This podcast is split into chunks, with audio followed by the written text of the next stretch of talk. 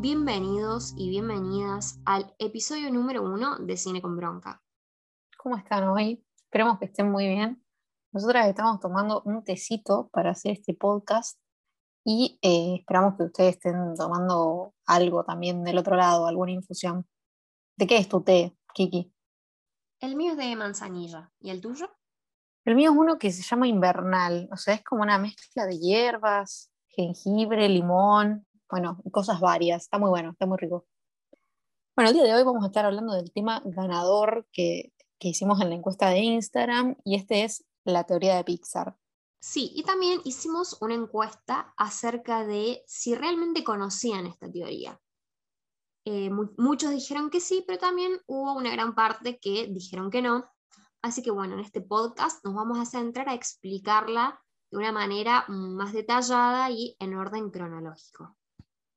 Es importante destacar que la información que vamos a, a contarles hoy la sacamos de la página soydecine.com y pocketlint.com y van a estar los links en la descripción. Bueno, ¿te parece que empecemos? Dale. Bien. Bueno, como todos ya sabemos, Pixar eh, es una compañía de animación empieza a trabajar en el 79. Bueno, al día de hoy es la empresa de películas animadas más exitosa de todos los tiempos. Eh, y hace un par de años comienza a escucharse una supuesta teoría de Pixar. Bueno, pero bien, ¿qué sería esto particularmente?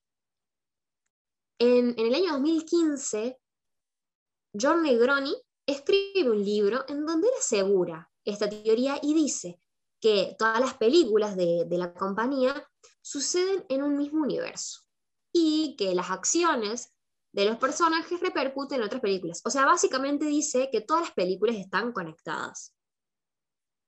Exactamente. Y la teoría empieza hace 65 millones de años con una película llamada Un gran dinosaurio.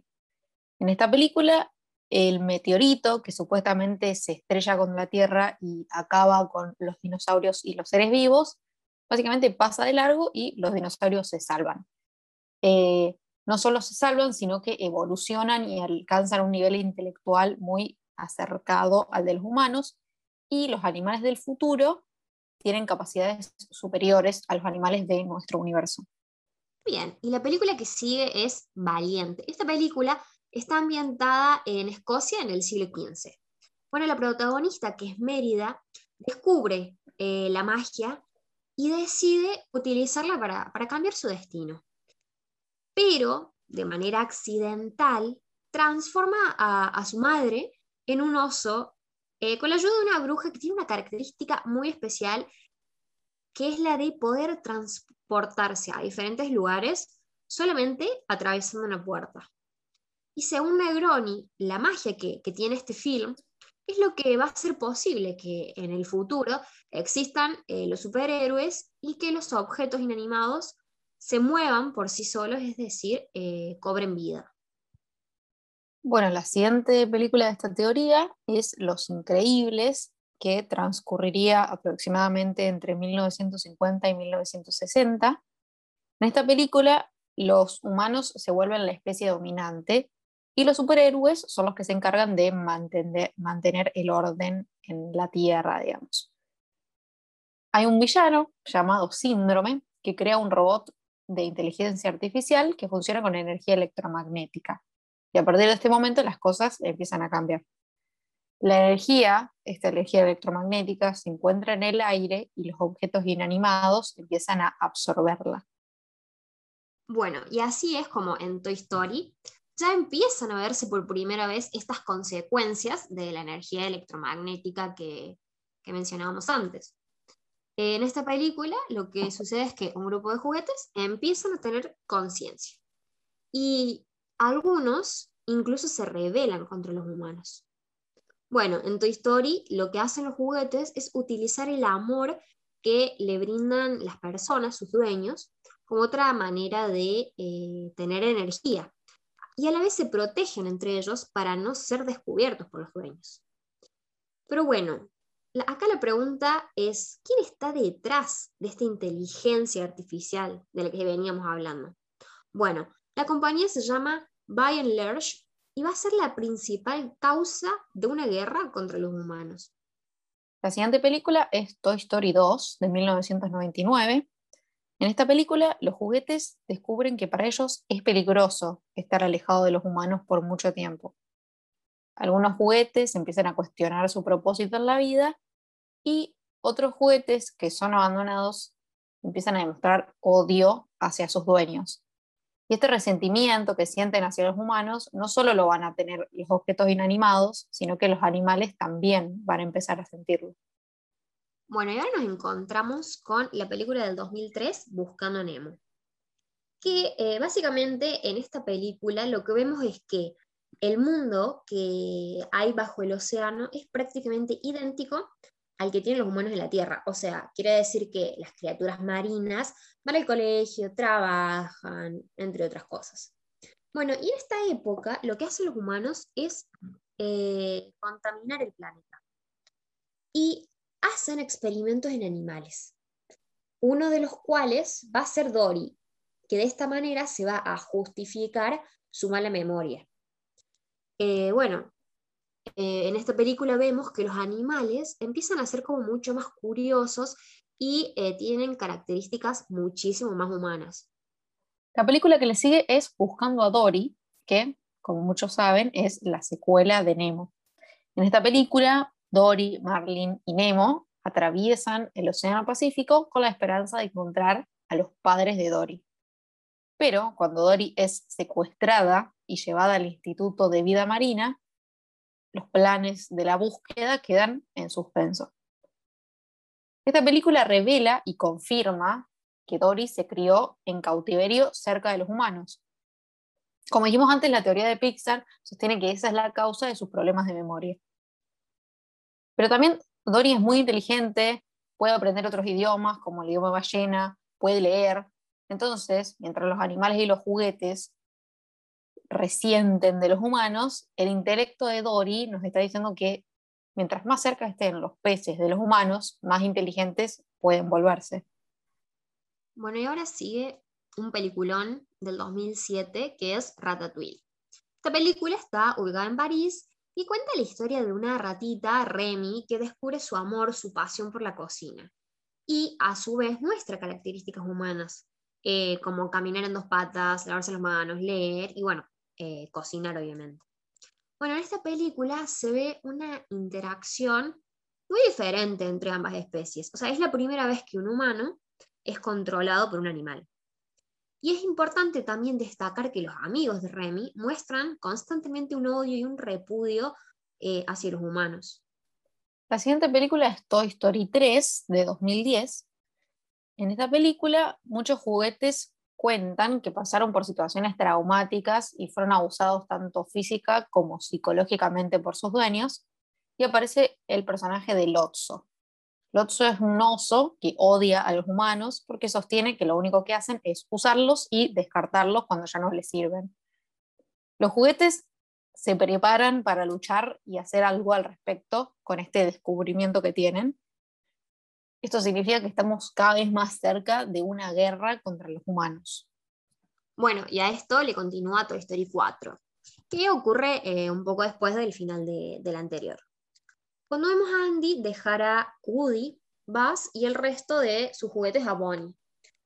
Bonnie entra al jardín de infantes y lleva a su casa un juguete nuevo que hizo con sus propias manos, que se llama Forky, y que es como una especie de tenedor, cuchara con ojos saltones, así muy abstracto. Bueno, mientras Bonnie y sus juguetes se van de viaje, em, Forky eh, se va, se escapa y se comienza a cuestionar el significado de su propia existencia. Eh, pero bueno, Woody lo, persigue y ahí es cuando los dos emprenden una aventura juntos. Bueno, y lo que hace también esta película es responder ciertas preguntas sobre cómo es que los juguetes cobran vida. Y em, de ahí es que vemos la creación de este juguete a partir de restos de basura, pero especialmente a través del amor de, de Bonnie, ¿no? Y también ahí es como que eh, nos muestra, nos explica estos diferentes como niveles de sensibilidad que tiene cada juguete. Como por ejemplo Woody, que él reconoce que tiene como una especie de voz interior eh, consciente, pero que Buzz Lightyear no entiende, porque él no lo tiene. Entonces, eh, a raíz de esto, la teoría nos dice que la relación que tuvo Andy con Woody fue tan poderosa que sus recuerdos le permiten a Woody alcanzar eh, un cierto nivel de sensibilidad que los otros juguetes no lograron. La siguiente película es Up y transcurriría aproximadamente entre 2011 y 2016. En esta película hay un villano llamado Charles Mans que crea un collar para que los animales puedan comunicarse con los humanos. Y ese es el momento en el que Mans se da cuenta de que los animales son más inteligentes y más parecidos a las personas de lo que él creía, porque tienen la posibilidad de hablar y toman la decisión de rebelarse contra los humanos. ¿Por qué? Básicamente porque están cansados de la contaminación que le provocan al planeta. Sin embargo, la verdadera culpable de esta contaminación es la empresa By and Light. Y bueno, un detalle importante es que al principio de la película, al viejito principal, o sea, Carl, se lo obliga a entregar su casa a esta corporación porque están expandiendo la ciudad. Bueno, y ahora vamos a hablar de Intensamente, que eh, prácticamente se desarrolla en la actualidad. Bueno, esta película trata sobre Riley, que es eh, una niña que está entrando en la preadolescencia y que actúa a través de las cinco emociones que viven dentro de su cuerpo. Y estas emociones son personificadas. Bueno, eh, al principio de la película, la emoción eh, alegría es la que tiene el control, digamos, de Riley, porque todos los recuerdos que ella tiene son todos recuerdos alegres. Pero la mudanza con su familia cambia eso, sugiriendo por qué los monstruos en Monster Inc. prefieren cosechar la felicidad, que vendría a ser como la emoción más poderosa. Eh, bueno, asimismo vemos eh, el poder de la memoria, ¿no? Eh, en el universo cinematográfico de Pixar. En la forma en que el amigo imaginario de Riley, Bing Bong, es un alma olvidada, que deja de existir en un momento en la memoria de Riley. Entonces, de esta manera se argumenta que, que él es en realidad un recuerdo perdido de Riley, de un monstruo que fue enviado para cosechar su felicidad después de, los eventos de Monster Inc. La siguiente película es Coco, que está ambientada en la actualidad y revela otra parte del poder de la memoria en el universo cinematográfico de Pixar. Como vimos en Intensamente, cuando Bing Bong desaparece, luego de ser olvidado, la memoria tiene el poder de mantener las cosas vivas de alguna manera. Y Coco se enfoca en este concepto, mostrándonos el mundo de los muertos. estos muertos pueden como continuar de alguna forma como esqueletos fantasmas siempre y cuando las personas y sus allegados de la Tierra los recuerden. En el momento en que esa gente en la Tierra se olvida de ellos, desaparecen. Como Bing Bong, ¿no? Esta historia está contada a través de Miguel, que es un niño que quiere ser músico y su familia se lo prohíbe. Cuando este niño roba una guitarra de la tumba de un pariente muerto, es maldecido y es llevado a la tierra de los muertos y tiene un solo día para recibir una bendición y regresar al mundo de los vivos. Bueno, y ahora llega el turno de Soul, que es una de las últimas películas de Pixar, y también, como las dos anteriores, está ambientada en la actualidad. Bueno, esta película gira en torno a Joe, que es un profesor de música eh, de secundaria, que muere prácticamente después de caer por una alcantarilla. Bueno, entonces a partir de esto, su alma viaja al más allá mientras trata eh, de evitar ¿no? la muerte y regresar a su vida en la Tierra.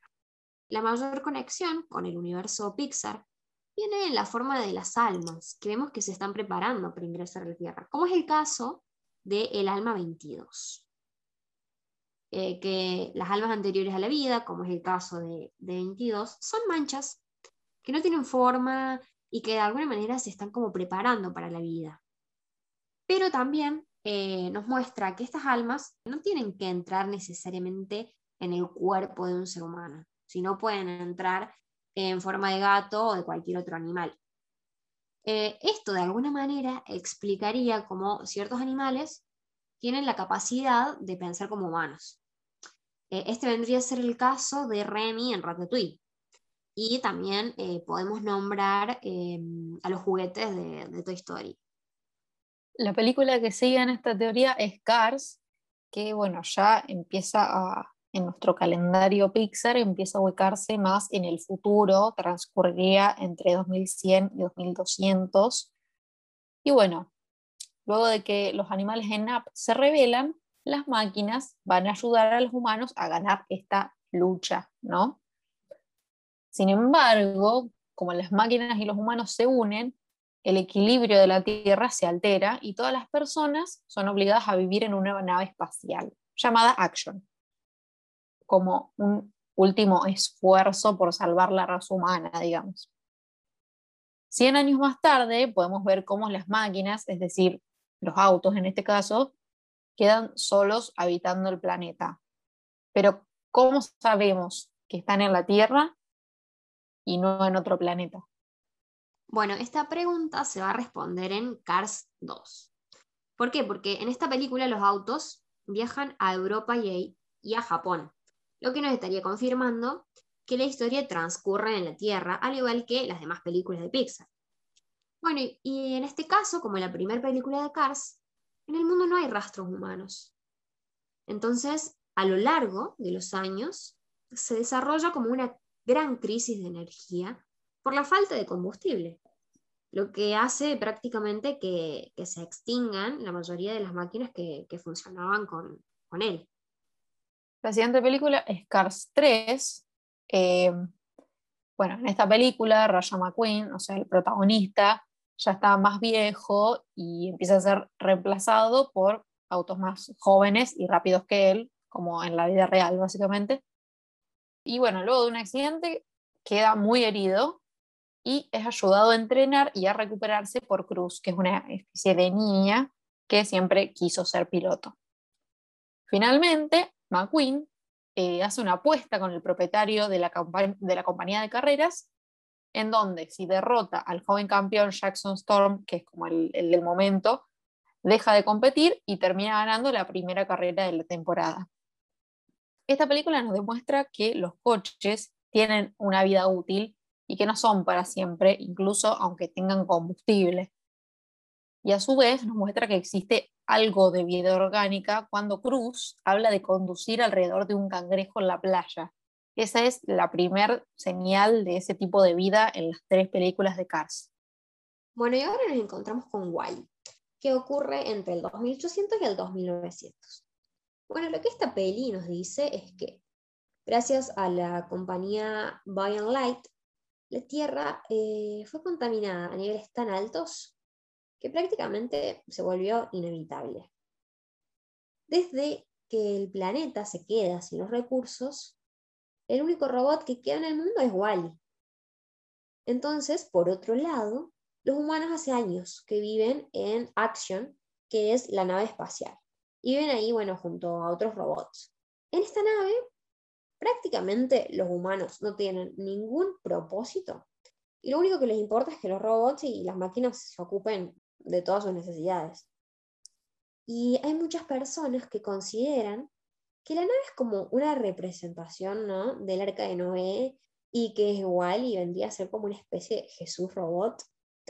Eh, o sea, ya que él y su amiga Eve logran que, que los humanos vuelvan a la Tierra finalmente y siembran una planta que finalmente se va a, terminar en convertir en, un árbol. Bueno, ese árbol que crece al final de Wally es el mismo que vemos en Bichos. Este film transcurriría eh, entre el año 2898 y el año 3000 aproximadamente. Y bueno, en esta película tampoco aparecen humanos y eso es porque prácticamente ya no hay ninguno y los animales no los consideran más peligrosos. Los años pasan y los animales evolucionan cada vez más hasta convertirse en la especie dominante.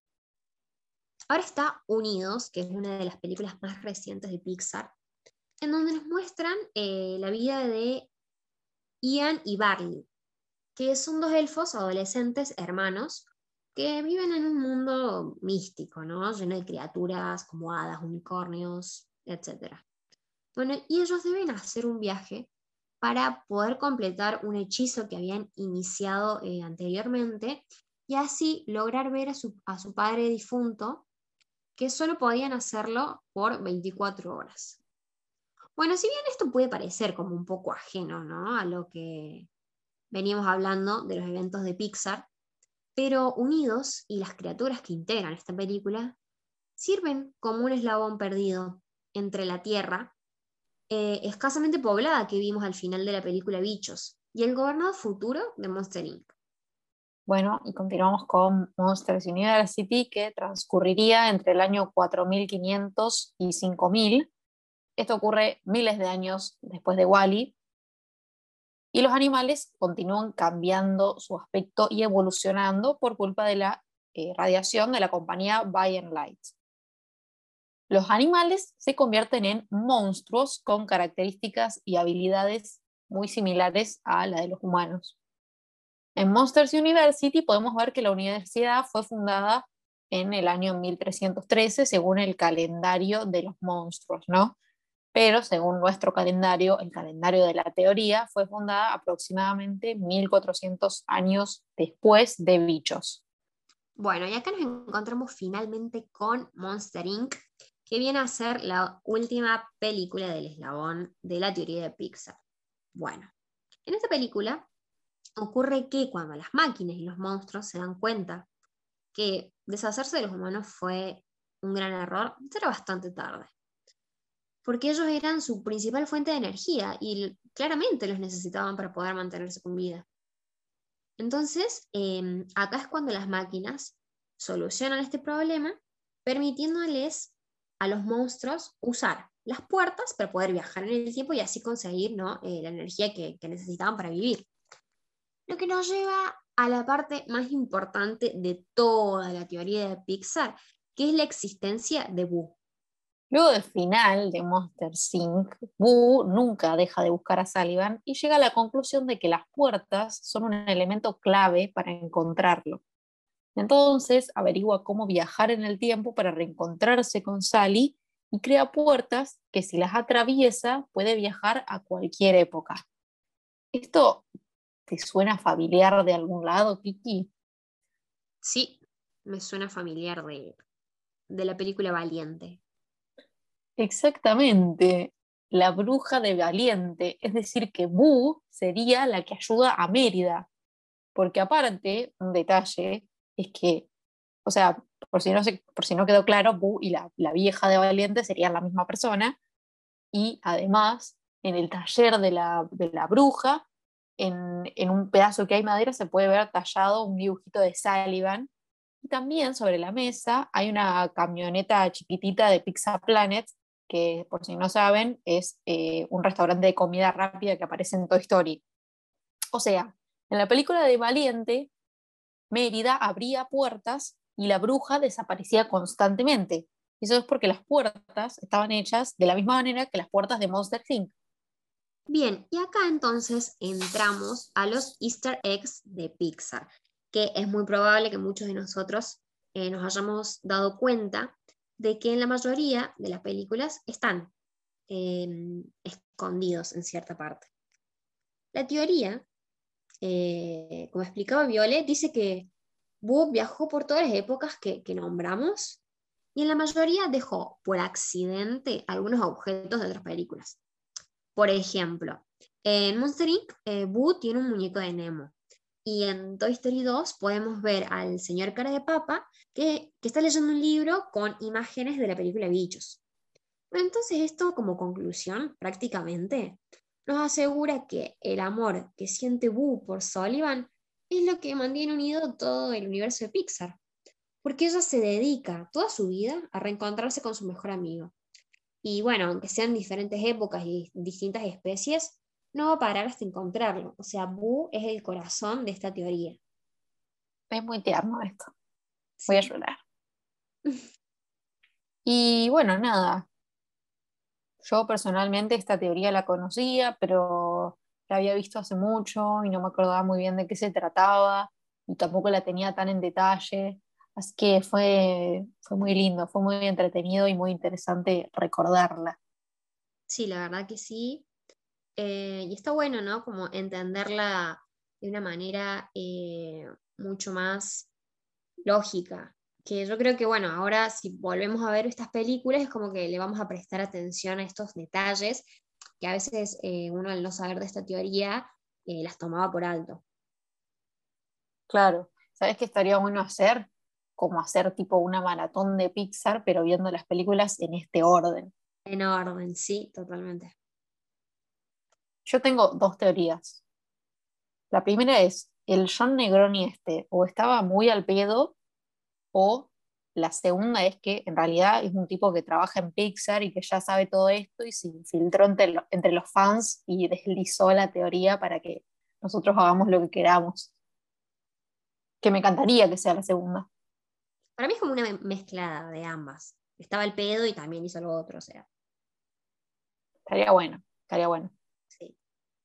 Bueno, eh, nosotras hicimos eh, una encuesta en Instagram para saber cuáles son sus películas favoritas eh, de Pixar y podríamos decir que tenemos un top 3 de las películas que fueron más votadas.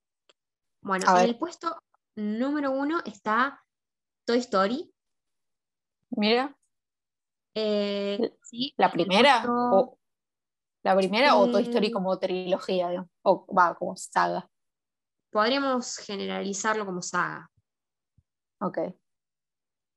Después, en el segundo lugar, em, está Monster Inc.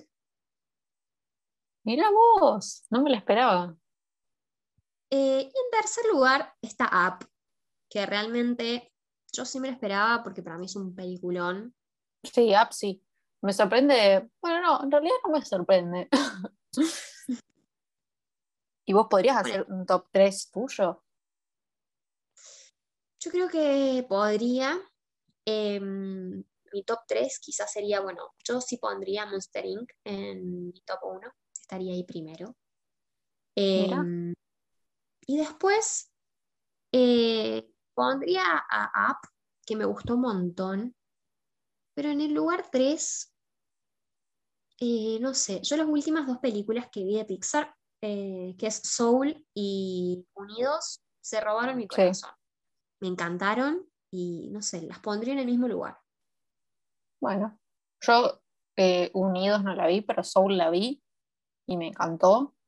No sé si entra en el top, pero me gustó mucho y me pareció como una película como muy profunda y muy fuerte. O sea, me pareció más para adultos que para niños y yo, si fuese madre, no se lo mostraría a mi hijo, porque yo creo que se pega un trauma.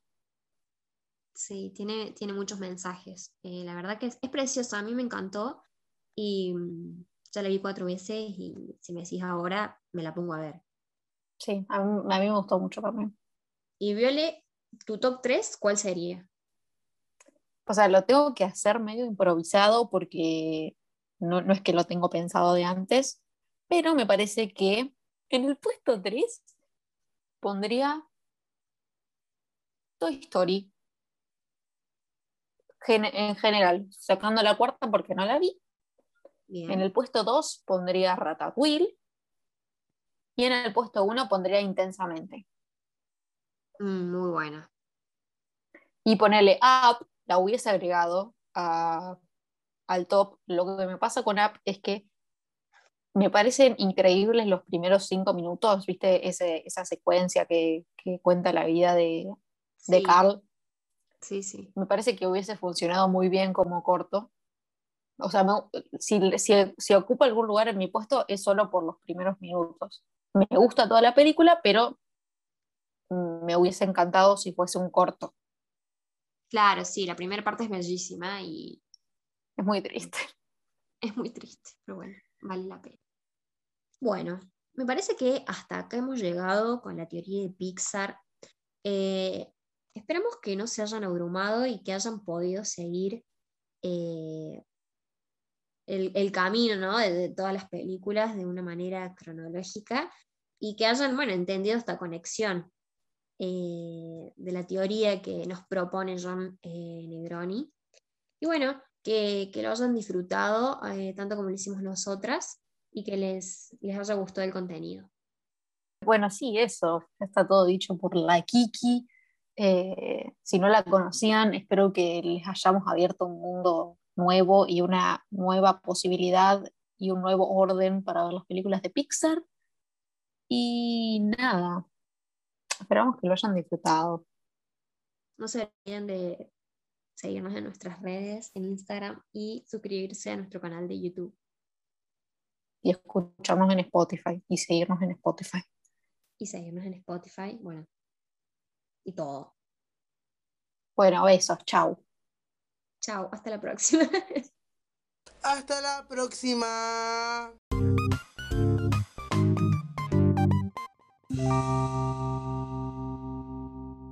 Bueno, listo. Eh, eh